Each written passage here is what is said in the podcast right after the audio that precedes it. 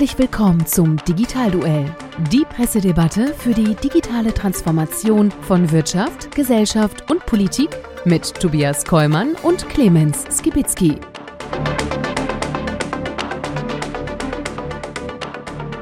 Hallo und herzlich willkommen zum Digitalduell unserer Pressedebatte rund um das Thema digitale Transformation in Wirtschaft, Gesellschaft und Politik. Mein Name ist Tobias Kollmann und ich darf euch positiv gestimmt und negativ getestet recht herzlich begrüßen zu unserer heutigen Ausgabe und natürlich wie immer bei mir mit dabei mein kongenialer Partner. Doppelt geimpft, Clemens Gewitzki, ein echter Kölsche Jung in Düsseldorf heute sind wir. So ist das. Äh, und wir freuen uns äh, mal wieder mit euch gemeinsam durch die spannenden digitalen Schlagzeilen der vergangenen Woche zu gehen und äh, damit das Thema Digitalisierung zu beleuchten. Und die Besonderheit bei unserem Digitalduell ist ja für alle, die uns zum ersten Mal zuschauen und zuhören, dass wir die jeweiligen Schlagzeilen, die der einzelne Partner mitbringt, vorher nicht kennen und deswegen spontan hier diskutieren müssen. Und das ist sozusagen unser Debattenring, mit dem wir hier sozusagen antreten. Und das machen wir diesmal für Kalender Woche 25 im Jahr 2021 und das ist damit die 23. Folge vom Digitalduell und es ist insofern eine besondere Folge, lieber Clemens. Es ist die letzte vor unserer Sommerpause. Und wie lange machen wir die denn? Äh, die machen wir tatsächlich reichlich, äh, weil äh, die Schulferien in NRW plus August hat der Rest der Republik Ferien. Das heißt, wir fangen erst im September oh. wieder an. Die werden uns vergessen haben. Nein, wir werden zurückkommen mit dem Politik-Special dann vor der Wahl. Ne? Wenn wir Absolut. alle mal Wahlprogramme uns anschauen und so weiter. Ja, und wenn wir Politiker auch dabei haben. Ja, wir verraten noch nicht wer, aber es wird ein Wahlmonat, weil wir haben die Bundestagswahl. Genau, das ist wichtig. Äh, Stellschrauben. Wir werden mal da unseren Senf zugeben, würde ich mal sagen. Digitalisierung muss ein Wahlkampfthema werden. Wir werden das unterstützen. Äh, freut euch sozusagen auf spannenden Einstieg nach der Sommerpause. Und ich darf nicht zu viel verraten, aber wir werden noch ein paar ganz andere Highlights im Herbst haben. Lasst euch überraschen. Äh, mit dem Digitalduell geht's auf alle Fälle weiter rasant nach vorne. Was aber nicht heißt, dass wir nicht heute eine tolle letzte Sendung vor der Sommerpause haben. Und äh, wir sind mal wieder im Podcast, äh, Bus unterwegs, ähm, lieber Clemens. Und sag mal, wo sind wir denn hier? Und wer steigt nachher ein?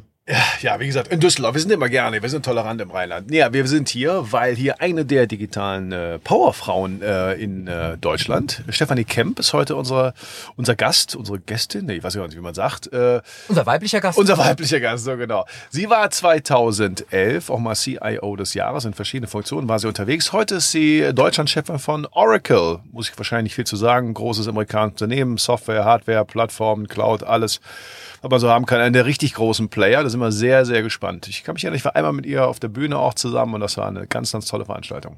Ich kenne sie auch schon seit vielen, vielen Jahren. Ich habe sie damals mit in den Beirat äh, für die digitale Wirtschaft in Nordrhein-Westfalen geholt. Ähm, von daher ähm, eine unglaublich kompetente Powerfrau. Ähm, und ich freue mich, dass wir auch endlich mal wieder einen weiblichen Gast in der Sendung haben. Da waren wir an der Stelle ein bisschen hinterher, lieber Clemens. Äh, und von daher sehr, sehr schön, dass das geklappt hat und äh, wir sie jetzt hier heute zu Gast haben werden.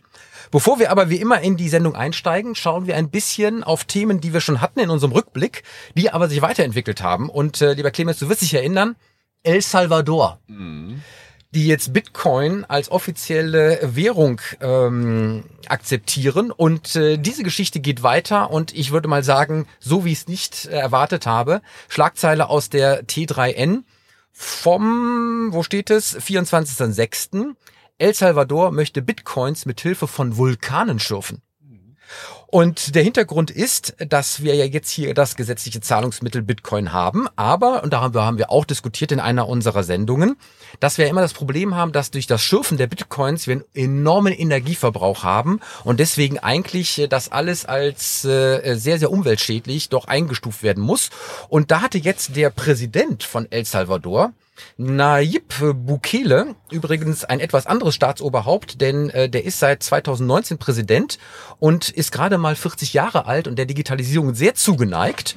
Und der hat gesagt, ähm, okay, dann müssen wir dieses Thema oder dieses Problem auch noch lösen und äh, hat jetzt seinem staatlichen Geothermie-Stromunternehmen äh, den Auftrag gegeben, einen Plan zu entwickeln, wie man die ähm, Vulkane vor Ort dafür nutzen kann, Energie zu erzeugen, damit eben die äh, Bitcoins geschürft werden können, ohne dabei die äh, schädlichen Emissionen abzugeben über den Stromverbrauch. Ja, Thermoenergie. Ja klar, also ich meine, total clever machen die das ja. China macht gerade in Minern total schwer. Die werden alle um, sie packen alle die Koffer. Äh, ist ja mehr oder weniger verboten. Also El Salvador, also clever zum richtigen Zeitpunkt, würde ich sagen. Schöne Geschichte werden wir weiter verfolgen, weil ähm, Bitcoin auf der einen Seite, aber auch dieses besondere Spiel als erste offizielle Landeswährung, das werden wir mit Sicherheit uns weiter anschauen. Und dann, wirst du dich erinnern, hatten wir in einer Sendung mal ähm, das Thema Telemedizin und all das, was im Gesundheitswesen, im E-Health-Bereich unterwegs war. Dazu habe ich jetzt eine schöne Schlagzeile gefunden aus dem Spiegel, 18.06. Und ähm, die lautet Deutsche meiden Telesprechstunden. Und äh, da hat man im, in einer großen äh, Studie festgestellt, dass gerade die Deutschen immer noch ihrem Arzt lieber persönlich gegenübertreten. Äh, in anderen europäischen Ländern das eben deutlich anders aussieht. Und ähm, an der Stelle die Skepsis der Deutschen aber immer noch groß bleibt. 83 Prozent haben noch nie eine telemedizinische Leistung in Anspruch genommen. Und ähm, die, die es getan haben, äh, das waren dann äh, sozusagen die anderen, 17 Prozent. Äh, die haben das insbesondere wegen der Corona-Krise getan. Ja, ja ähm, und äh, die entsprechenden Beratungen haben sich dann zu 42 Prozent auch auf Covid-19-Symptome bezogen.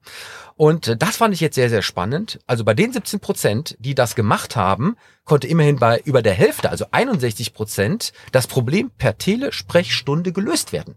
Also eigentlich ein positives Feedback, wenn man es dann mal ausprobiert. Ja, ich wundere mich aber auch, also weiß nicht, warten die Leute so gerne in Wartezimmern sind in Deutschland die Wartezimmer schöner als anderswo? Also bekloppt. Äh, vielleicht, weil es ja, ja immer die Zeitschriften gibt, äh, die ich sonst nie habe und vielleicht dann auch mal äh, ins Goldene Blatt oder Echo der Frau schauen ja, kann. Ich will jetzt nicht wieder den alten Beamtenwitz machen, dass du so viel Zeit dafür hast, ne? Ja. Äh, eigentlich nicht, aber äh, ich weiß, bei dir ist auch nicht der Fall. Aber aber Wartezimmer ist ja auch irgendwie ein gesellschaftliches Ereignis vielleicht für manche. Nein, dafür habe ich Freunde. Sorry. Also, auch das werden wir uns äh, weiter anschauen, äh, wie das mit dem E-Health-Bereich weitergeht. Und dann habe ich einen Rückblick ähm, zugeschickt bekommen. Ähm, und zwar von einem unserer treuesten Hörer, äh, dem Karl Biedermann. Und äh, der hat mich darauf hingewiesen, ähm, auch dann tatsächlich heute mit einer Schlagzeile aus der T3N ähm, verbunden. Deutsche Bahn und Telekom planen lückenloses Handynetz. Und jetzt halte ich fest, erst in fünf Jahren. Oh. Und äh, da denkt man äh, erstmal Hurra, jetzt äh, äh, wird für die, die viel unterwegs sind und du weißt, äh, wir sind beide ja auch öfters mit der Bahn unterwegs und äh, die Funkloch-Thematik haben wir hier. Übrigens im Regionalverkehr deutlich häufiger als im Überregionalverkehr, aber wie auch immer. Und jetzt will man dem aber wirklich Herr werden und äh, die beiden äh, äh, Riesenkonzerne planen das jetzt eben bis 2026 flächendeckend mit 200 Mbit pro Sekunde allerdings eben nur auf den Hauptstrecken. Im äh, Nebenstreckennetz werden es nur 100 sein. Und dann kommen aber zwei Probleme, lieber Clemens, und jetzt halte ich bitte äh. fest. Alle im Zug müssen sich diese Brandbreite natürlich teilen. Das heißt, äh, wenn das ausgebuchte Züge sind, geht die Geschwindigkeit entsprechend in die Knie. Punkt eins. Punkt zwei habe ich so auch gar nicht gewusst. Ähm, es geht nicht nur darum, äh, das WLAN in den Zug zu bekommen, ähm, sondern dafür auch die äh, Infrastruktur und die technischen Voraussetzungen zu haben. Denn die Fenster die Krass. eben äh, äh, Thermo äh, besonders wichtig sind äh, im Hinblick auf Wärme und natürlich auch Kälte, die reflektieren die elektromagnetischen Wellen. Und damit ähm, können die gar nicht so gut das WLAN von draußen reinlassen.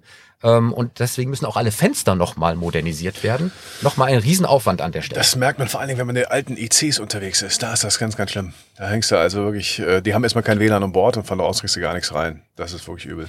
Ja, ja. und ich sag mal, ein Horizont von in fünf Jahren ja. Naja, Digitalisierung könnte schneller gehen. Heute habe ich auch mal einen Rückblick für dich. Ja, jetzt bin ich aber gespannt. Hey, wir haben so oft über diese SORMA-Software, das heißt die Digitalisierung der Gesundheitsämter gesprochen, mit der du ja die Inzidenzzahlen bis irgendwie 280 oder so nachverfolgen kannst. Und wir haben uns darüber aufgeregt, also besonders ich, dass die Bundesregierung erst im letzten November diese Software, die schon vor Jahren in Deutschland entwickelt wurde, in Afrika im Einsatz ist, dann den deutschen Gesundheitsämtern äh, doch nahezulegen. Das haben die im November letzten Jahres getan, wollten bis Februar fertig sein. Jetzt gibt es eine Bestandsaufnahme, hier, 20.06.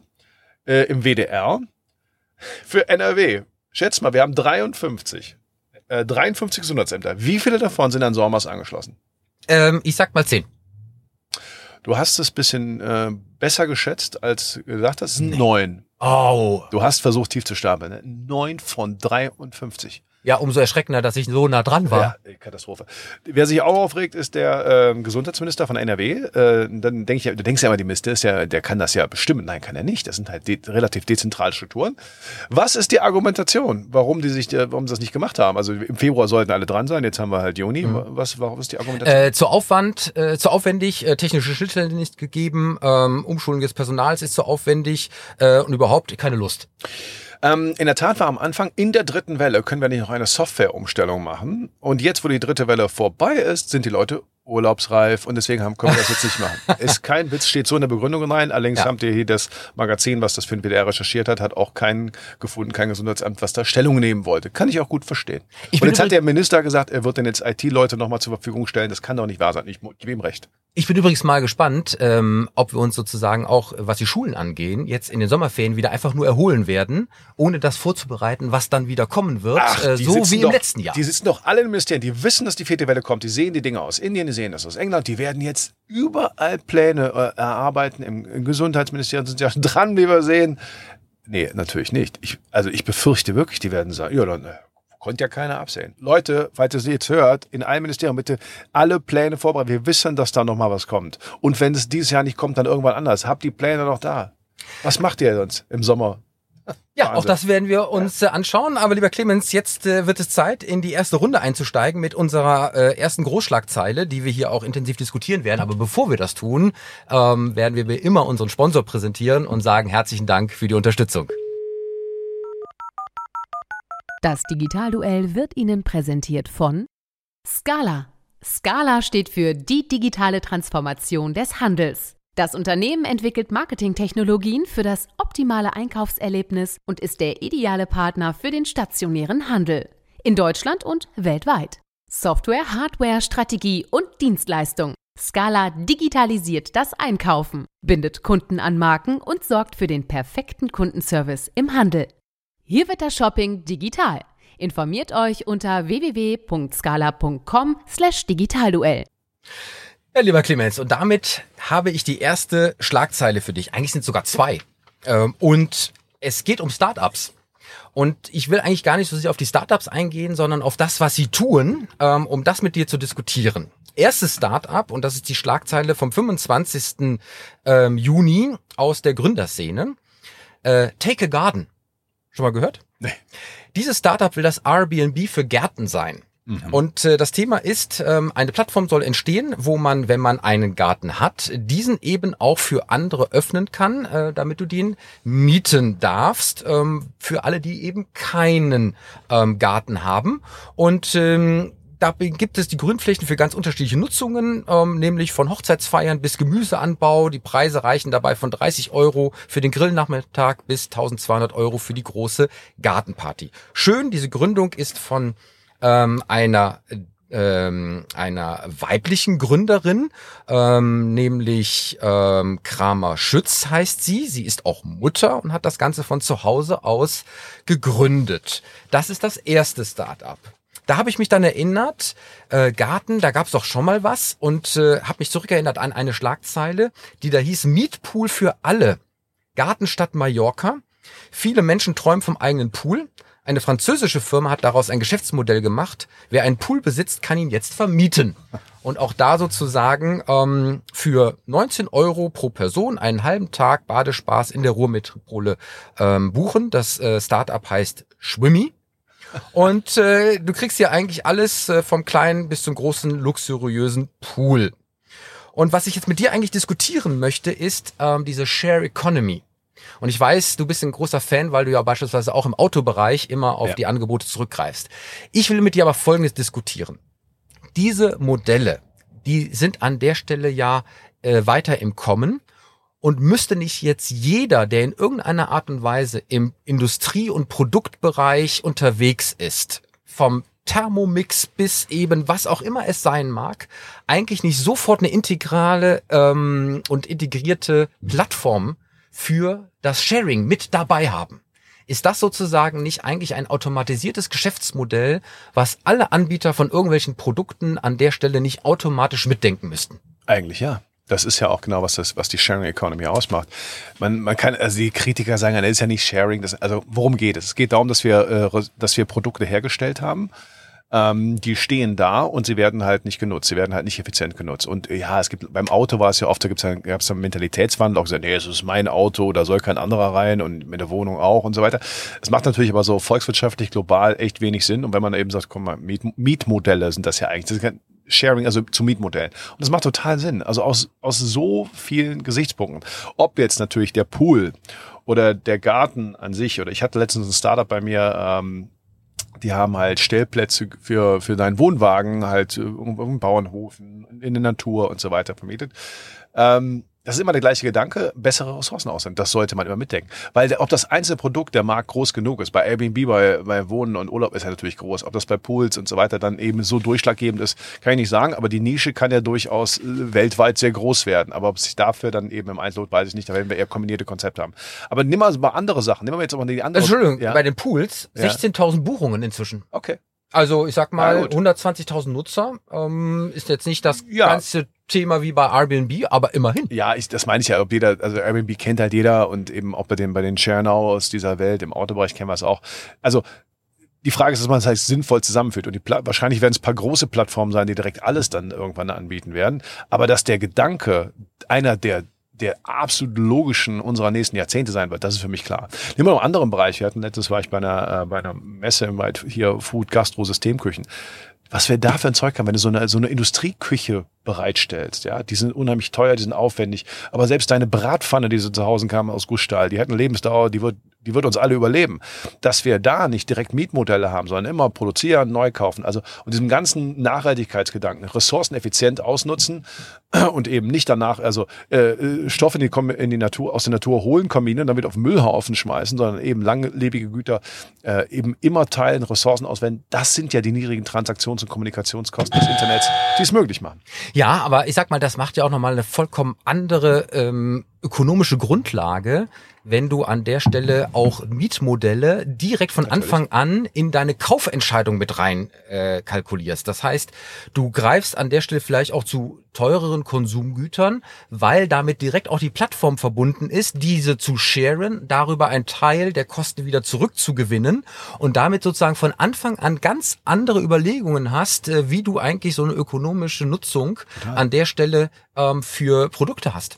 Und ich sag mal, das geht ja vom Rasenmäher äh, über äh, äh, Küchengeräte, ähm, über was was immer auch das sein kann. Ähm, wobei du ja hier mit den Pools und dem Garten dir die Leute sozusagen in deinen eigenen ja. Wohnbereich reinholst, ähm, ist ja vielleicht bei anderen Sachen, die du mobil außerhalb in die Hände gibst, nochmal vielleicht was anderes. Aber es scheint vielleicht auch eine Generationsfrage zu sein. Ja, wir, ach, das, das haben wir immer so gemacht oder haben wir noch nie so gemacht, ist natürlich das, das Schwierigste überhaupt zu überwinden. Aber ist doch, überleg mal, wie viel Entrümpelungen und so weiter anders laufen würde, wenn man da eben, guck mal, das ist ja Miet- und Versicherungsmodell von zig langlebigen Gebrauchsgütern, die gehen danach nach dem Haushalt wieder raus, nachdem man verstorben ist, weggezogen ist oder irgendwas. Das wäre doch viel einfacher. Da ist wahrscheinlich noch nicht so bekannt und ist auch nicht so implementiert, weder in Denkweise der Konsumenten noch der Anbieter. Aber das wäre das Sinnvolle, Logische, wenn ich was konzipieren würde mit den Möglichkeiten von heute, würde ich es genauso bauen. Ich meine, ich propagiere ja immer an meinen Vorträgen die drei Ps, ja, äh, Produkte, Prozesse und Plattformen. Und äh, dieses integrative Denken der Plattformen ähm, für so eine Share Economy, ähm, das sozusagen direkt mit äh, zu verkaufen äh, bei dem eigentlichen ja. Produkt, ähm, halte ich für eine tolle, wichtige Sache, über die man noch viel, viel mehr nachdenken kann. Nicht bei allen wird sich das anbieten, aber bei einem doch großen Anteil von Produkten kann man das mitdenken. Und das ist jetzt mal die Aufforderung hier an die Unternehmen über die Sommerpause darüber nachzudenken, wie das funktionieren könnte. Ja, und auch grundsätzlich, als grundsätzliches Thema immer mitzudenken. Ich glaube, die meisten haben es gar nicht dem Schirm. Nimm doch mal das andere Thema, große Thema, Nachhaltigkeit. Wir reden doch immer davon, wie kriegen wir denn, wie kann eine Digitalisierung, du hast eben das Beispiel genannt mit den Kryptowährungen. Da ist eher das bisher, dass das digitale Kryptogeld eher sehr ressourcenverschwendend ist. Und wenn man sagt, wo ist der Nutzen noch nicht so oft zu sehen und, und, und hier wäre mal ein schöner Fall, wie man halt Digitalisierung natürlich die Nachhaltigkeit extrem fördern kann, die Ressourceneffizienznutzung extrem fördern kann. Also das müssen wir zusammenbringen. Nachhaltigkeit ist nicht nur ökologisch, das ist immer ökonomisch, ökologisch, sozial und die Digitalisierung ist das ökonomische Element. Wir können viele Fliegen mit einer Klappe schlagen ja. und von daher, lieber Clemens, ähm, ich bin gespannt, wie das weitergeht. Und jetzt bin ich neugierig auf deine Schlagzeilen. Ja, ich gebe Gas. Also, hat auch was mit Startups zu tun. Jetzt muss ich Brille aufsetzen wieder mal. Oh Gott, oh Gott. Also, Erstmal was Schönes. Wir haben uns lange beschwert, es gibt zu wenig Geld in Deutschland. So, jetzt kommen die wichtigsten Geldgeber deutscher Startups aus dem Manager-Magazin vom 22.06.2021. So, also erstmal das Erfreuliche. Rund eine Milliarde Dollar für die Münchner Software-Spiele Celonis haben wir besprochen, dann Trade Republic, äh, WeFox und so weiter. 7,2 Milliarden wurden dieses Jahr schon in, äh, Investi äh, von Investoren in deutsche Startups gesteckt. Das ist mehr als im gesamten letzten Jahr. Also das ist schon mal deutlich mehr als in den Jahren zuvor. Das ist schon mal super. Jetzt kommt aber die große Frage, doch von wem kommen eigentlich all diese Milliarden? Wer sind die Investoren, die mit den Finanzspritzen deutsche Startup-Szene befeuern? Soll ich an der Stelle schon mal kurze Pause machen? Was meinst du, wer Äh, größten? ja, ich meine, wir hätten das auch äh, mit dem Tim Schumacher und mit dem Oliver Tüllmann ähm, diskutiert. Sie kommen eben hauptsächlich aus Asien und aus äh, den USA äh, und eben nicht aus Europa. Deswegen habe ich das Thema nochmal aufgegriffen. Das ist Ja. nochmal ein bisschen differenzierter. Nein, Ja, doch, ist es. Wahnsinn. Vier der zehn Top-Investoren haben einen staatlichen Hintergrund. Das ist nämlich der Hammer. Der, der Nummer eins ist nämlich der HTGF, der Hightech-Gründerfonds. Dann ist da die äh, von den Deutschen. Äh, ja, ja, Investoren. von, von, ja, okay. von diesen deutschen Investoren. Nee, von, nein, nein, nein, von diesen insgesamt, von dem Volumen. ja, aber es ist, es ist an der Stelle, Die Top-Geldgeber deutscher Startups. ja, Und jetzt, äh, du hast ja gesagt, die kommen vor allen Dingen aus Asien. Hatte Ja. ich nämlich auch so vermutet, deswegen war ich so überrascht, deswegen habe ich die Schlagzeile und genommen. USA bei den großen Finanzierungsrunden, meine ich, gelesen Ja, zu haben. hier, die Top-Geldgeber deutscher Startups in der Übersicht. Ähm, Nummer eins, Hightech Gründerfonds. 20 Deals haben die gemacht. Äh, HV Capital ist von der bayerischen irgendwas, dann IBB Beteiligungsgesellschaft. Das sind also vier, nee, wie viel waren es insgesamt, habe ich gesagt, die vier der zehn Top-Investoren, also die meisten Deals gemacht haben in den deutschen Startups von diesen 7,2 Milliarden, sind staatlichen Hintergrund. Das heißt entweder direktstaatliche oder halbstaatliche, die anführen, da sind auch private Investoren mit drin, wie im Hightech Gründerfonds und so weiter. Und jetzt meine Frage dazu. Ist das die Lösung? Also ist das Ja. richtig, ist das falsch? Weil wir haben ja, ich erinnere mich unsere Zeiten in dem Beirat, da haben wir darüber geredet, dass der Staat dafür machen muss. Jetzt tut das offensichtlich. Ich bin da ja eher so ein bisschen skeptisch. Also, ich glaube, das war die absolut notwendige und dringendste Lösung, die wir gehabt haben, um den ganzen Venture Capital Markt bei uns wieder anzuschieben, ähm, weil äh, nach dem Zusammenbruch des neuen Marktes und der Depressionsphase danach war es, glaube ich, insbesondere der HTGF, der äh, äh, um 2009, 2010, meine ich in Erinnerung zu haben, vielleicht sogar noch ein bisschen früher, ähm, wieder angefangen hat, äh, staatlichseits die Investitionen in diese Szene anzukurbeln. Und die haben damit einen wesentlichen Schub geleistet, damit überhaupt diese Startup-Szene bei uns wieder entsteht. Ähm, ich glaube auch, dass an der Stelle das ein wichtiges Element ist, es darf aber nicht das alleinige sein. Ähm, das Mobilisieren von privatem Kapital, was eben nicht nur in Steine und damit Immobilien, sondern eben auch in digitale Werte und damit Startups an der Stelle investiert, ähm, ist genauso wichtig und das muss eben an der Stelle auch im Mittelpunkt stehen. Und es kann aber durchaus staatlich unterstützt werden durch Co-Investments. Ähm, ich selber habe übrigens hier in Nordrhein-Westfalen einen erfolgreichsten äh, Startup-Finanzierungspools ähm, aufgebaut, äh, wo äh, die NRW Bank private Investments von Business Angels gedoppelt hat, äh, um die Startups anzufinanzieren. Hat hervorragend funktioniert. Und ich glaube, dass also von dahergehend der Staat immer noch eine wichtige Rolle spielt, weil die ganze Venture Capital Szene bei uns in Deutschland auch immer noch nicht so entwickelt ist wie im angloamerikanischen Raum. Aber es darf nicht die alleinige Stütze sein, sondern es darf an der Stelle ähm, durchaus privates, und es muss privates Kapital sein. Es müssen aber auch noch andere äh, Investmentformen sein. Ich denke da insbesondere an den großen Nachteil, den wir in Deutschland gegenüber dem US-amerikanischen Raum haben. Ähm, die großen Pensionsfonds Genau. dürfen bei uns nicht investieren, äh, gesetzlich reglementiert. In den USA dürfen sie so und so viel Prozent eben auch in Hochrisikoanlagen äh, schön, um investieren. überhaupt und die da gehören Startups, um ja, gehören Startups dazu. bekommen, genau. Ja. Und ich glaube, da ist wieder unser Punkt. Also ja, ich gebe dir recht, äh, immer, immer so Anstoßen eines Systems Rolle der Staat, aber ich bin ja alter Ordnungspolitiker und ich sag so, und auch aus dem Beispiel meiner Wirtschaftsgeschichte kann ich sagen, wenn ein Papi-Staat vorangeht und sagt, dann machen wir das mal, dann tun sie anderen sich erstmal schwer, weil sie so, ach, wieso das Risiko? Können wir auch abwälzen so ein bisschen. Das heißt auch mit dem Spiegel, dass die Frage ist, wie schaffst du es der Staat, sich wieder zurückzieht und die Privaten halt kommen, weil letztendlich ist es ein Hochrisiko und das Hochrisiko abzuwälzen nach einer gewissen Anfangsphase, dass wir da wieder rausgehen und die Privaten das übernehmen, das ist selber mal, Das wird eine riesen Herausforderung. Und äh, ja, und ich glaube, der Staat hat hier eine viel wichtigere Aufgabe. Er müsste endlich diese Schranken lösen. Ich kann, ich würde jetzt nicht, würde zu weit führen, aber in der Geschichte, also in der Industrialisierung war es ähnlich. Da mussten erst einige Gesetze fallen, ähm, damit, äh, damit es überhaupt für damals die familiengebundenen Vermögen überhaupt möglich wurde, überhaupt in das Risiko von damals, das Internet von damals war nämlich die Industrie und nicht nur in Landwirtschaft zu investieren. Und das müssten wir eigentlich wieder machen.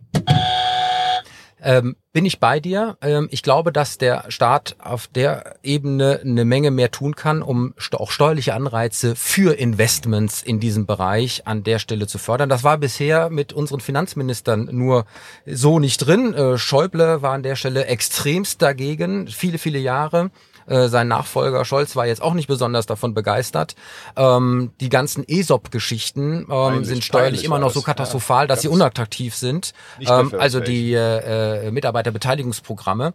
Ähm, das ganze Thema Venture Capital, leider auch von den Ergebnissen der Venture Capital Fonds, muss man an der Stelle aber auch sagen, von den Renditen, sind nicht besonders rosig in Deutschland. Ähm, und äh, deswegen hat auch dieses klassische alte Kapital, was ja auch aus den vermögenden Privatkanälen kommt, immer noch nicht die Begeisterung, gerade in diesem Bereich tätig zu werden, sondern da wird eben noch immer sehr, sehr stark in Immobilien genannt äh, gedacht und nicht so sehr äh, in diesem Bereich. Ähm, ich glaube, da kann man eine ganze Menge tun ja, und muss es auch tun, um eben hier das ganze Thema auch mal wegzubekommen. Wie gesagt, ich bin ein Fan davon, ähm, mit staatlichen Investmentfonds das anzuschieben, auch später als Co-Investment weiterhin Anstöße zu geben, aber es darf nicht auf Dauer sozusagen die gesamte Last nur durch den Staat getragen werden, um so einen wichtigen Bereich aufrechtzuerhalten, mit Arbeitsplätzen, mit Innovation und so weiter und so weiter. Und weißt du, an wen ich da noch denke? Ich denke da insbesondere an unsere großen Industrieunternehmen, ja, die äh, nicht nur mit Startups zusammenarbeiten sollen, die eben auch hier mal verstärkt investieren können, die auch verstärkt als Exit-Partner mal in Betracht kommen können, ähm, um dieses äh, Ökosystem zu unterstützen. Und äh, vielleicht ähm, ich sag mal, ich blicke auch immer ganz gerne nach Frankreich. Ähm, und wir hatten das im Vorgespräch, weil wir uns nochmal über Macron unterhalten hatten. Ähm, da ist es ja so, ein paar Anrufe bei den großen Industrieunternehmen und die haben Gelder für Fonds, haben die zusammen. Da werden nämlich auch die staatlichen Fonds sehr, sehr stark, äh, nicht nur mit äh, Steuergeldern, sondern eben auch mit den Geldern aus dieser großen Industrie befeuert. Und ähm, das macht der Hightech-Gründerfonds an der Stelle ja auch. Aber ich glaube, dass da noch viel, viel mehr rauszuholen ist, als immer nur aus dem Haushalt irgendwelche Milliardentöpfe aufzumachen, die im Zweifelsfall am Ende sowieso nicht abgerufen werden. Eben genau, das ist das Problem. Deswegen Rahmenbedingungen ver, äh, vereinfachen, dann äh, müssten die eigentlich von alleine. Das Geld müsste dann von alleine fließen. Lieber Clemens, ich bin sehr, sehr gespannt und ich sehe sie draußen schon stehen und äh, sie kriegt gerade das Signal, zu uns zu kommen, denn jetzt ist es Zeit für unseren Gast. Und äh, ich freue mich wirklich wahnsinnig auf äh, die liebe Stefanie. Und äh, sie kriegt gentlemanartig den den Was Bus sozusagen aufgemacht. Schön, dass du da bist, lieber Stephanie. Komm zu uns Hallo, hinein. Guten Tag. Herrlich. Sehr angenehm. Auch an den Füßen. Cool. Ja, ja. ja. Das ist ja Hightech. Schön, dass du da bist. Ich freue mich, dass das geklappt hat. Wir kennen uns seit ich vielen, auch, vielen ja. Jahren. Endlich sehen wir uns mal wieder über diese Gelegenheit. Und du siehst fantastisch aus. Danke. Und äh, ich hoffe, es geht dir auch gut. Und für alle, die uns jetzt gerade zuhören, erzähl mal ganz kurz am Anfang, wer bist du und was machst du? Ja, danke, Tobias. Schön, euch wiederzusehen auf unterschiedlichen, weiß noch hier, digitaler Beirat. Wie lange ist es her? Ja, mein Name ist Stefanie Kemp. Ich bin jetzt ziemlich genau zwölf Monate die sogenannte Deutschlandleiterin für Oracle. Komme ganz klassisch aus dem IT-Sektor, 30 Jahre, war viel auf der Anwenderseite. Als wir uns kennengelernt haben, war ich noch bei RWE. Da gab es nochmal so unterschiedliche Initiativen, wo wir ja damals diesen Mega-Hype Digitalisierung, Innovation hatten, viel gelernt. Und ganz am Anfang meiner Karriere war ich mal Kinderkrankenschwester. Das ist immer so der Punkt, wo viele sagen, wie kann das sein? Und ich habe immer gesagt, eigentlich wollte ich was ganz anderes werden, aber dann zog mich die Leidenschaft in die Technologie. Ich würde auf sowas immer antworten, warum nicht? Ja. Aber ungewöhnlich ist es auf alle Fälle. Mehr Quereinsteiger, ne? Ja, genau, mehr Quereinsteiger und zwar in allen Bereichen. Ja. Und äh, ähm, ich meine, äh, so eine Organisation ähm, zu leiten, das ist natürlich was Besonderes, weil äh, Oracle ist ja jetzt kein Unbekannter. Und äh, ich, ich, du musst kurz erzählen, ähm, ihr habt ja wirklich einen Einblick auch in den Maschinenraum der Digitalisierung. Und wo würdest du denn da sagen, stehen wir denn da gerade so in, in Deutschland? Äh, ein, zwei Sätze Sätze zu deiner generellen ja. Einschätzung. Ja, also meine generelle Einschätzung, ich sage immer, wenn wir auf so einer Skala von eins geht so und zehn wirklich gut sind, würde ich deutlich sagen, durch die Pandemie liegen wir mittlerweile bei sechs bis sieben. Also es gab nochmal einen richtigen Schub, ja, durch viele neue Technologien und insbesondere natürlich immer die Frage für die Unternehmen, und das finde ich gerade sehr interessant, den Aspekt Make or Buy. Und da ist es egal, ob wir über Service, also Managed Service sprechen, Outsourcing, Cloud sprechen, das ist natürlich das Hype-Thema überhaupt. Und das ist so im Moment, würde ich sagen, meine Einschätzung. Viele Unternehmen, egal ob klein oder groß, haben jetzt auch nochmal verstanden, da müssen wir was tun. Man hat ja immer so ein bisschen Angst, ähm, wenn wir gesagt haben, wie sehen denn eigentlich die Ergebnisse aus durch die Pandemie? Es gab die Verlierer und die Gewinner. Aber ich mache im Moment von der Einschätzung Unternehmen keinen Unterschied. Auch die, die vielleicht nicht die Supergewinner in der Pandemie waren, starten jetzt nochmal auch mit technologischer Innovation durch. Also wir sind da auf einem extrem guten Weg. Und wenn ich nochmal vielleicht zurückgehe auf den Panel, was wir in Berlin hatten vor sechs, sieben Monaten und wir ins insgesamt in den internationalen Vergleich stellen, waren wir auf Rang 12. Und ich weiß nicht, ob das dem heute noch gerecht wird. Also ähm, ich würde mir wünschen, wenn es tatsächlich so wäre, ähm, wir selber diskutieren das ja bei uns auch immer sehr, sehr intensiv. Wir sehen immer so ein bisschen eine Zweiteilung zwischen denen, die es dann auch wirklich verstanden haben, entweder weil sie es freiwillig akzeptiert haben oder weil sie dazu gezwungen wurden und dann auch wirklich ähm, Gas gegeben haben ja. und denen, ähm, die es nicht konnten, ähm, ja. weil dann auch relativ schnell das Wasser bis zum Hals ja. gestanden hat ähm, und teilweise eben auch so ein bisschen hoffen, naja, es geht auch wieder vorbei, lass uns mal dann wieder warten, bis die analogen Zeiten wiederkommen. Ja. Ja, also absolut, das ist ja die Beobachtung, aber was ich eben charmant finde, wir haben ja auch eine andere Krise schon mal überstanden, 2008, ja, äh, Bankenkrise. Interessant finde ich gerade, dass immer irgendein Cost-Cutting dann stattfindet, bei denen, die es eben abwartend oder eine abwartende Haltung haben. Und was sind die ersten beiden Bereiche, die immer eingespart werden? Marketing, IT. Marketing mag sein, IT ist im Moment nicht am Zug, muss man deutlich so sehen, auch wenn da vielleicht der Zwang dahinter steht. Und ich glaube, das ist ja immer Dreh- und Angelpunkt, wenn wir auch heute mit Unternehmen sprechen. Was für Möglichkeiten habe ich?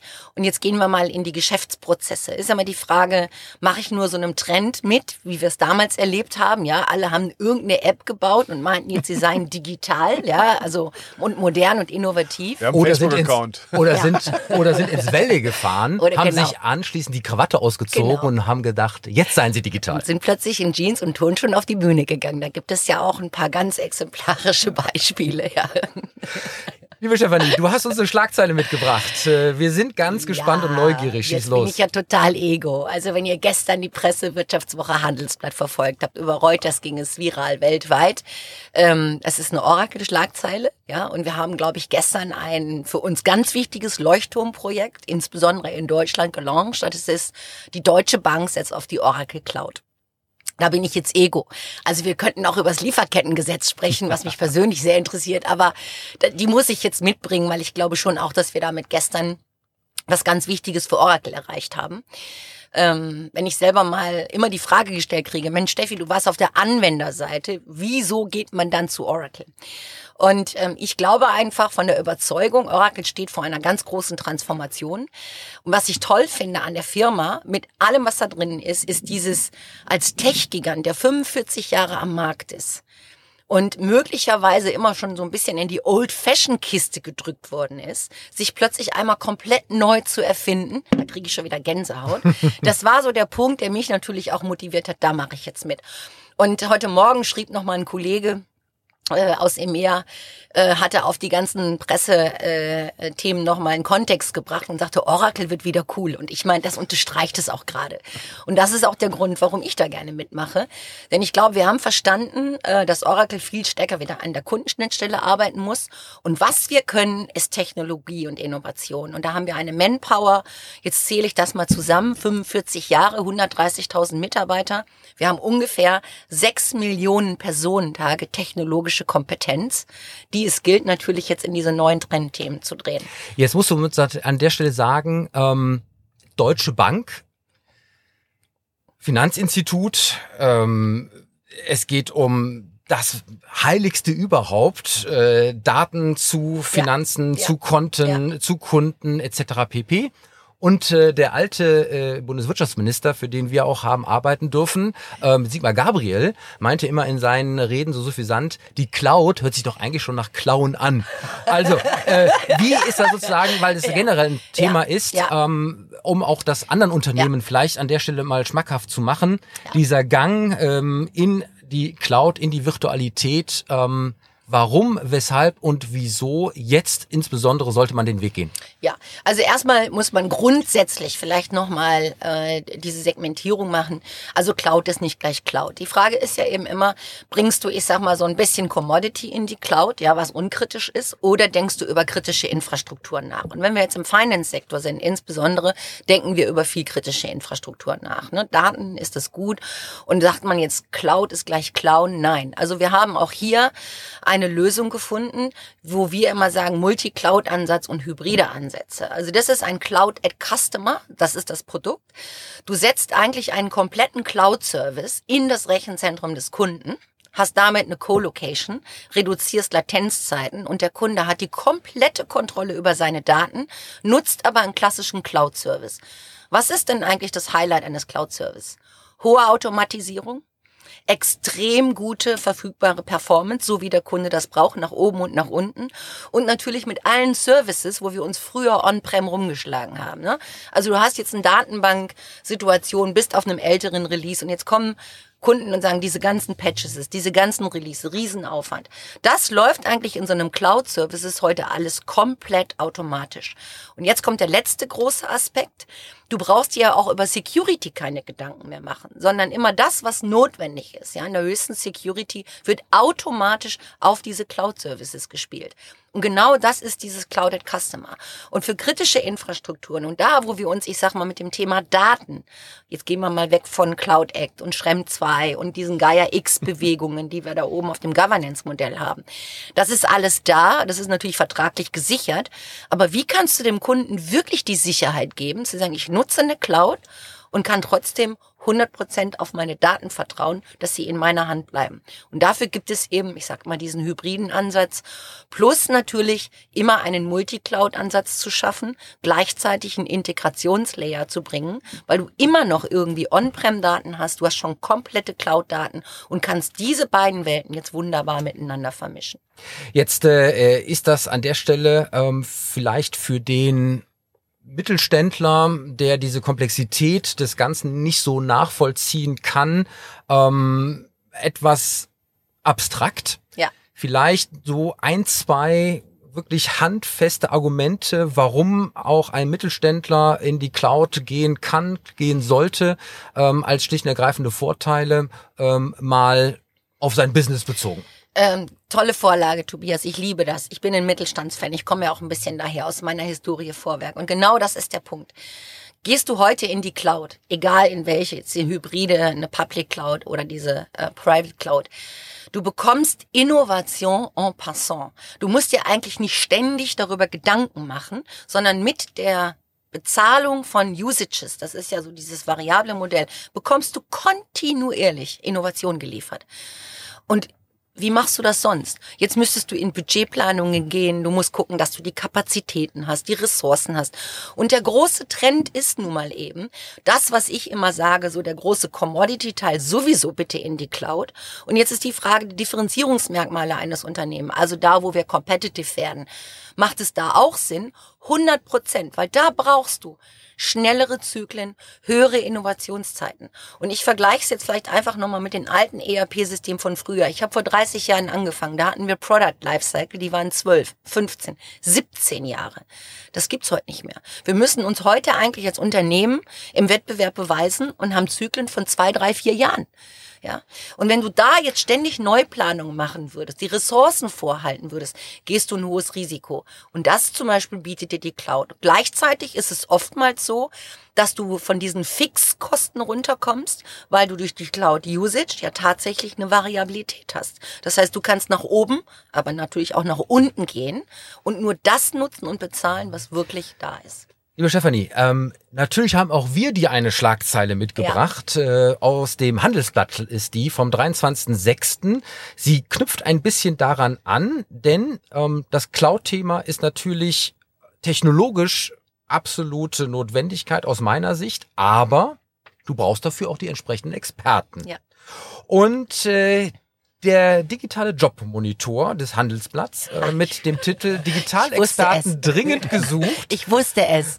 weist aus, dass ausgerechnet in dem Bereich ähm, der Bedarf riesig wächst. Ähm, Online-Marketing plus 37 Prozent, Cloud Computing plus 54 Prozent, E-Commerce plus 63 Prozent. Das sind genau die Bereiche, die gerade durch Corona ja besonders adressiert werden. Dort sind die äh, Experten zunehmend gefragt. Ähm, 40.000 Jobs werden in diesen Bereichen insgesamt gesucht und äh, man findet sie nur nicht. Und ähm, da muss man zwei Dinge mit verbinden. Nämlich A, das ist meine erste Frage an dich. Was meinst du, wo kommen die her? Punkt eins. Und Punkt zwei ist, ähm, glaubst du, dass das auch wiederum ein bisschen mit dieser kurzfristigen Denke verbunden ist, jetzt durch die Corona-Pandemie etwas zu tun? Ja, Online-Marketing, Handel, ähm, Cloud Computing, ähm, Verlagerung der Prozesse. Aber auf der anderen Seite das strategische Denken, das Ausrichten, langfristig sozusagen sein Unternehmen umzukrempeln, damit noch nicht bedient wird. Also Frage eins: Ja. woher sollen die Ja. Fachkräfte Ja. kommen? Und Frage zwei: ist das nicht kurzfristig versus langfristige Strategieproblematik? Also woher sollen die Fachkräfte kommen? Ich sage jetzt mal, eigentlich haben wir die. Aber ich äh, nehme das unter dem Punkt lebenslanges Lernen und Veränderung im Unternehmen. Also du musst Plattformen bieten im Unternehmen. Schau, wenn du heute eine On-Prem-Lösung hast, ja, die möglicherweise noch von Mitarbeitern selbst bedient wird. Für mich ist eben die Frage, wie viel Fortbildung, Ausbildung kannst du den eigenen Leuten auch angedeihen, damit genau diese Expertisen aufgebaut werden. Natürlich glaube ich auch, der Superhype von 40.000, der kann im Moment nicht bedient werden. Ich darf hier noch mal ein bisschen Werbung für uns machen. Wir haben gerade ein neues Programm aufgelegt, weil uns ist das auch klar, dass wir die nicht alle selbst züchten oder ich sag mal in eine Retorte bauen können, sondern die Frage ist, was bietest du zum Beispiel Menschen, die wirklich wollen, als Quereinsteiger? Und bildest die selber aus. Wir haben ein Gen-O-Programm, also das ist so Generation Oracle, wo wir natürlich nicht nur in die eigenen Pflänzchen gucken, sondern einfach mal den Markt öffnen und sagen, hier, bist du Quereinsteiger, hast du Interesse an Technologie, komm zu uns, wir bilden dich aus und du kannst von uns von der Pike auf dieses Geschäft lernen. Das müsste nach deinem eigenen Vorbild ja insbesondere jetzt Richtung den Pflegekräften gehen, ja, die ja keine Lust mehr haben, sondern ja, jetzt das will ich sozusagen jetzt alle, nicht sagen, bitte, weil ich alle glaube, zu euch die, kommen. Ja, die Pflegekräfte sind wichtig, Natürlich. ja, gar keine Frage. Aber wir können hier mal über Automatisierung sprechen, ja. Also wenn man jetzt gerade noch mal so im Pflegebereich sich das Wenn wir anschaut. an der Thematik, übrigens bei der Pflegekräften, äh, jeder glaubt, die sind alle weggelaufen. Das Gegenteil passiert. Ja. Wir haben mehr als vor einem Jahr. Aber das ist ein anderer Punkt. Ich glaube, die Riesenchance äh, ergibt sich gerade auch wieder durch Corona. Weil ich bin viel bei den Mittelständlern unterwegs und äh, was die noch zu wenig auf dem Schirm haben, diese Chance, dass, dass die, also bevor ich jemanden dazu bringe, mit der Familie nach Ennepetal oder Ja. nach irgendwo hinzuziehen, können ja sagen, musst du gar nicht mehr. Genau. Und das haben die noch nicht so als die Riesenchance erkannt. Einige schon, aber dass wir Ja. ja sagen, wir brauchen, glaube ich, wir brauchen noch völlig neue Kooperationsformen. Du hast das gerade richtig weise gesagt, die Innovationszüge sind so viel schneller und der Marktdruck ist ja vor allen Dingen anderer. Extrem hoch, Die- ja. Ich als, an, als Nutzer, in egal welchen Branchen, erlebe doch das, was ich auf meinem Smartphone kann, als den Standard. So, wenn der einer nicht mitgehen kann, sage ich nicht, ja, ich weiß, deine Branche ist ein bisschen langsamer. Nee, das Ja. tu nicht. Das heißt, der Druck wird ja immer größer und deswegen, das kann ein Einzelner gar nicht hier leisten. Das heißt, wir werden völlig neue Kooperationsformen brauchen. Das gilt natürlich auch für die Mitarbeiter. Die können sitzen, wo sie wollen. Ich muss Genau. nur irgendwie schaffen, über die Distanz die auch an mich zu binden. Ähm, und da, ich glaube, das ist die eigentliche Aber das gilt doch Änderung nicht nur für die Mitarbeiter jetzt wie bei euch, sondern Ja, nee, auch für, für eure alle. Kunden. Und das Natürlich, heißt, klar. die Frage, müsst ihr neben euren Systemen nicht eigentlich auch die Ausbildung, das Trainieren äh, und Exakt, so weiter ja. auf die Systeme Ja. mit anbieten? bieten wir grundsätzlich an. Also ähm, wir sind in verschiedenen Clustern unterwegs. Also das, was du gerade sagst, ist 100% richtig. Ich meine, wir sitzen mit 130.000 Mitarbeitern auf der ganzen Welt verteilt. Bei uns ist virtuelles Arbeiten immer schon gegeben. Ja, es ist ja nicht mehr so, dass wir alle an einem Schreibtisch sitzen, auf einer Maschine programmieren, sondern dieses virtuelle, das kann natürlich so ein Tech-Gigant wie wir viel einfacher absorbieren als jetzt ein Kunde. Also für den Kunden bieten wir diese Zertifizierungen an. Wir bieten automatisch, wenn eine Cloud kommt, auch Architekturworkshops an. Holen die Leute ab und begleiten die eine Zeit. Und da gibt es zwei Bereiche, die bei uns sehr groß ausgeprägt sind. Das eine ist klassisch Consulting, aber ist Tech Consulting logischerweise. Und das andere ist Advanced Customer Service, wo wir immer wieder versuchen, den Kunden eine Zeit lang zu begleiten, aber diesen Know-how-Transfer sicherzustellen. Das sind die zwei Kriterien. Mhm. Aber ich behaupte, ein Großteil ist da. Wir müssen einfach nur mal anschieben und sagen, welche Potenziale stecken in den existierenden Kapazitäten, die wir haben und wie können wir die von A nach B bringen. Das ist das Erste. Und ich meine, mit wem rede ich hier gerade? Ja. ja. Also, du rennst ja. bei uns natürlich offene Türen ein, aber äh, es geht ja um die vielen äh, Zuhörer da draußen ja. und wir laufen inzwischen auf über 150.000 Zugriffe bei YouTube. Ähm, wir scheinen also in irgendeiner Art und Weise nicht nur spannende Themen zu haben, sondern die auch ansprechend zu verkaufen und auch ein bisschen anzustoßen, ähm, dass man selber eben etwas tut in dem Bereich. Vor dem Hintergrund bitte aber auch Tobias, Satz. nur noch einmal eben. Also wenn ich jetzt, wenn wir so eine Reichweite haben und das Interesse da ist, dann bitte ich alle, die zuhören und sagen, Oracle bietet hier das Gen O-Programm. Also wer da mal Lust hat, auf die Oracle-Seiten gehen. Wir nehmen Quereinsteiger, bewerbt euch in allen Bereichen international, Consulting, Tech, Architektur, Vertrieb. Also das geht bei uns gerade wirklich crossbit und das ist eine coole Initiative. Liebe so. Stefanie, ab jetzt müssen wir für ja. die Zukunft einmal über Sponsoring reden, okay. aber das seid ihr natürlich selbstverständlich gegönnt. Ähm, ich bräuchte aber noch, weil die Zeit ein bisschen ja. fortrennt, ja. Ähm, noch einen Satz zu dem zweiten Aspekt ähm, mit dem Satz, die Konzentration auf schnell umsetzbare und kurzfristig wirksame Digitalisierungsmaßnahmen ja, ja, ja, dürfte dazu geführt haben, dass strategisch angelegte, langfristig ausgerichtete Vorhaben häufiger zurückgestellt werden. Ist das etwas, was du beobachten kannst? Das kann ich beobachten und ich meine, das macht im Moment auch absolut Sinn. Ähm, ich glaube, jetzt gucken wir mal ins Post-Corona, ins New Normal, wie auch immer wir es nennen wollen. Wie viel wird denn tatsächlich von der alten Welt zurückkommen, muss ich mir die Frage stellen. Meine Schätzung ist, 30 Prozent von dem, was wir vor Corona hatten, wird so nie wieder existieren.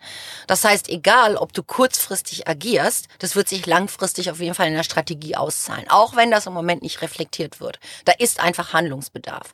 Und wir haben ja gesehen, Handlungsbedarf auch. Ähm, am 12. März oder 15. März wurden wir letztes Jahr alle ins Homeoffice geschickt. Ganz Deutschland. Ich kann mich erinnern, zwei Jahre vorher hatten wir im Koalitionsvertrag versucht, über die Akatec mal zu verhandeln, neue Arbeitszeitenregelungen, Shared Desk etc. Oh Gott, was haben wir da von Bohai gemacht mit Zugang und Sicherheit und von heute auf morgen, zack, haben wir umgeschaltet und es hat funktioniert. Spätestens zwei, drei, vier Wochen später waren alle Unternehmen fast wieder arbeitsfähig. Ja. Also der eine mehr, der andere weniger, ja. aber äh, du hast ja. schon vollkommen recht. Äh, da gab es an der Stelle äh, schon einen Hebel. Ja. Ähm, den Hebel muss ich jetzt auch umlegen, denn äh, wir sind schon wieder am Ende unserer Sendung, äh, lieber Clemens. Und äh, das ist an der Stelle wieder mal erstaunlich, weil die Zeit rast. Wie unglaublich äh, äh nicht angenommen, aber es ist so. Und äh, wann gibt es uns denn wo, wie zu sehen und äh, zu hören, lieber Clemens? Tja, wenn, wenn ihr uns hört und seht, dann wisst ihr ja schon, dass es Sonntag ist. Also wir nehmen freitags auf, am Sonntag sind wir auf YouTube, auf allen gängigen Podcast-Kanälen und auf www.digitalduell.de. Ich freue mich drauf. Und natürlich wird Oracle uns fleißig unterstützen und posten und äh, sharen. Und äh, deswegen auch an der Stelle herzlichen Dank dafür. Und äh, ich äh, darf äh, wie immer am Ende erst einmal für die Unterstützung unserer Partner äh, mich bedanken, denn ohne die würde das Ganze hier nicht funktionieren. Da ist Gepard Media, Deutschlands führender und innovativer Podcast-Producer, die liebe Shirin De Bruyne, Unternehmerin und Kommunikationsexpertin mit Persönlichkeit. Wir bedanken uns bei unserem aktuellen Sponsor Scala, Marketingtechnologie für ihre Kunden. Und wir bedanken uns natürlich bei unserem Gast, der lieben Stefanie Kemp. Und wenn ihr uns mal herausfordern wollt zu einem Digitalduell und irgendetwas äh, damit äh, zu tun habt, äh, dann nehmt doch Kontakt mit uns auf, ladet uns ein und dann kommen wir frei nach den Höhnern mit allem Mann vorbei. Hurra, hurra. Genau. Last but not least, unsere Titelmelodie kommt von musicfox.com. Damit habe ich doch schon eigentlich alles gesagt oder habe ich etwas das vergessen? Betthupferl fehlt. So ist das, lieber Clemens. Und äh, da habe ich tatsächlich, ähm, damit alle bis zum Ende zuhören, ja immer was zum Schmunzeln äh, am Ende. Und das ist speziell für dich, oh. lieber Clemens. Denn ich weiß ja, du bist stolzer Vater eines kleinen äh, jungen Mädels. Ja. Und äh, das ist eine äh, Schlagzeile, die ist wie für dich gemacht. Denn die älteste Ausrede der Welt Ihr wisst schon, äh, die mit dem Hund, der die Hausaufgaben gefressen hat, könnte ein Upgrade verpasst bekommen. Denn es ist Folgendes passiert. Eine Mutter saß im Auto mit ihrem Baby. Das Alter ist nicht ganz bekannt, aber ähm, aufgrund einer Ablenkung ähm, und aufgrund dessen, was das Baby so gebrabbelt hat, hat dieses Baby ein 10.000 Dollar teures Tesla-Upgrade bestellt. Ui. Weil im Tesla ja alles mitgehört wird. Und ähm, dieses äh, Video, das dazu entstanden ist, hatte sie auf ähm, TikTok gepostet und hat natürlich für extreme Erheiterung gesorgt, weil dieses Full Self-Driving Paket von Tesla eben für diese 10.000 US-Dollar an der Stelle tatsächlich aufgrund der Kommandos des Babys bestellt wurde und auch ausgeliefert wurde. Und äh, die Mutter hat es mit Humor genommen. Sie schien sich das leisten zu können. Ähm, natürlich wurde gesagt, das kann ja gar nicht sein. Ähm, es gibt auch eine Zwei-Faktoren-Authentifikation und deswegen würde das von der Bank gar nicht durchgehen. Nein, was ich nämlich auch nicht wusste, vielleicht ihr auch nicht, in einem Tesla sind sämtliche Kosten rund um das Auto inklusive Servicedienstleistungen, Reparaturen mit einem damit verbundenen Bankaccount sofort in der Abrechnung. Und deswegen war es an der Stelle so, dass dieses Geld weg war und das Update war da. Und da würde ich mal sagen, äh, liebe Eltern da draußen von jungen Kindern äh, mit äh, Smart Autos und allen die, die da so zuhören, Achtung, auch ein Kind kann an der Stelle mal ein Update bestellen, Aber was ich, teuer wird. Ich würde sagen, aber das ist auch ein Beweis dafür, dass natürlich wirklich die Usability heute kinderleicht ist. Kinderleicht und äh, äh, der schönste Spruch in dem Zusammenhang, die Bank sagt, gönn dir, dein Kind sagt, gönn dir und Tesla sagt, Erstattung ausgeschlossen. Das ist unser Schmankel zum Abschluss und damit gehen wir in die Sommerpause, äh, lieber Clemens. Ich wünsche allen da draußen eine wunderbare Ferienzeit, ähm, viel Sonne, wo immer ihr auch seid. Ähm, erholt euch gut. Wir werden uns wiedersehen und wieder hören ab September und dann eben wieder mit ganz, ganz vielen neuen Dingen. Ich freue mich drauf, lieber Clemens. Danke für äh, deine Unterstützung, äh, für dieses gemeinsame tolle Format. Es macht unglaublich viel Spaß. Nochmal, lieber Stefanie, herzlichen Dank an dir, dass du dabei gewesen bist. Und ich schließe sozusagen auch diese letzte Sendung vor der Sommerpause wie immer mit Macht es gut, macht es digital und bleibt gesund. Dankeschön. Bis